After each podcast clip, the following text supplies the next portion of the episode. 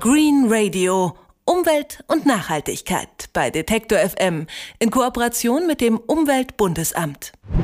Freitag zeigt der Kalender Frühlingsanfang. Endlich. Zeit, den Balkon zu pimpen, den Garten auf Vordermann zu bringen.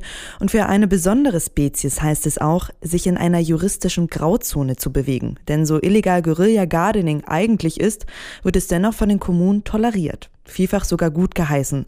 Warum? Das erklärt Ihnen meine Kollegin Insa Vandenberg in unserer Serie Green Radio. Endlich Frühlingsanfang. Sogar graue Häuserfassaden und der Asphalt sehen im strahlenden Sonnenschein schön aus. Und bei all den Frühjahrsblühern geht das Herz so richtig auf.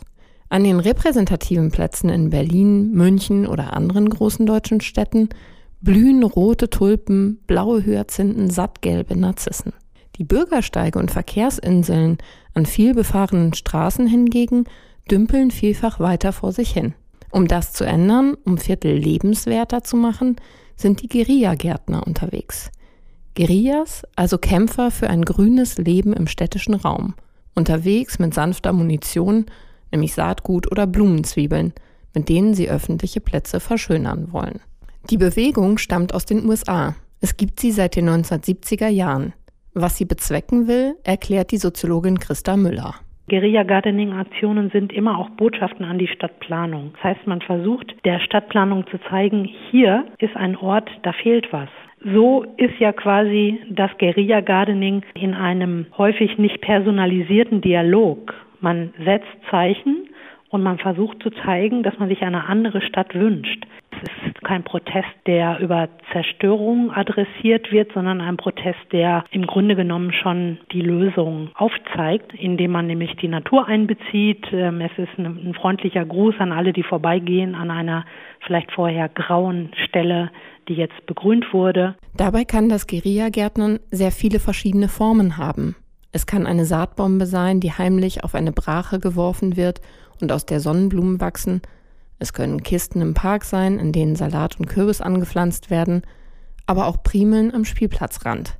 Trotzdem gilt hier eben nicht wie im eigenen Garten, erlaubt ist, was gefällt.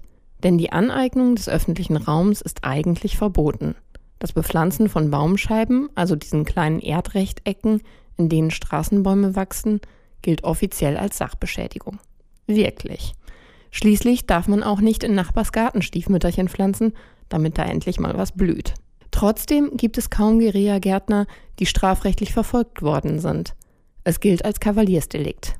Warum ist das so?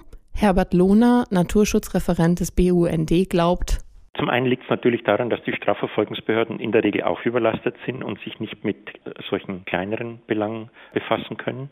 Und zum anderen ist es natürlich so, und das ist ein großer Gewinn dieser Guerilla-Gardening-Szene, die hat dem öffentlichen Image von Grün in der Stadt, also bundesweit, einen wirklich großen Drive gegeben. Das Wissen um die Notwendigkeit einer grünen Stadt ist also in der Bevölkerung angekommen.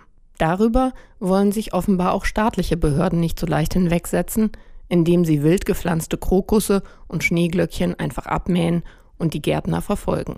Strafgesetzbuch hin oder her. Letztlich ist es aber wohl auch einfach eine Frage des Geldes, denn die öffentlichen Kassen sind leer. Es fehlt in vielen Kommunen Geld für Pflanzungen und auch das Personal, um die Beete zu pflegen. So wird das wilde Gärtnern eben gelegentlich nicht mehr nur geduldet, sondern sogar gewünscht. Inzwischen gibt es deshalb auch spezielle Kooperationen wo Verwaltung und Aktivisten zusammenarbeiten. So zum Beispiel in München auf Initiative des Vereins Green City. Silvia González erklärt das Projekt. Wir haben Probleme gehabt, dass die bepflanzten Flächen nicht berücksichtigt wurden von den Stadtgärtnern weil sie äh, schlicht und ergreifend nicht Bescheid wussten, dass da was bepflanzt war. Und dann haben wir eine andere Strategie verfolgt und zwar haben wir direkt mit der Stadtverwaltung geredet, mit dem Gartenbauamt und ähm, haben wir gemeinsam ein neues Projekt entwickelt. Das heißt die Grünpatenschaften.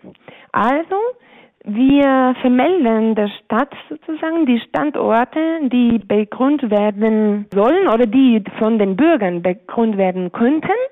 und die Stadt gibt uns dann gegebenenfalls grünes Licht und die Bürger übernehmen eine offizielle Pflegepatenschaft für diese Fläche. Dann weiß die Stadt Bescheid und der Bürger und wir haben dann auch eine Sicherheit, dass das Beet, das bepflanzt wurde, dann erhalten bleibt. Das ist dann zwar weniger Guerilla, finden einige, aber immer noch grün.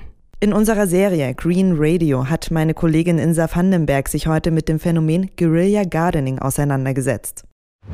Green Radio Umwelt und Nachhaltigkeit bei Detektor FM in Kooperation mit dem Umweltbundesamt.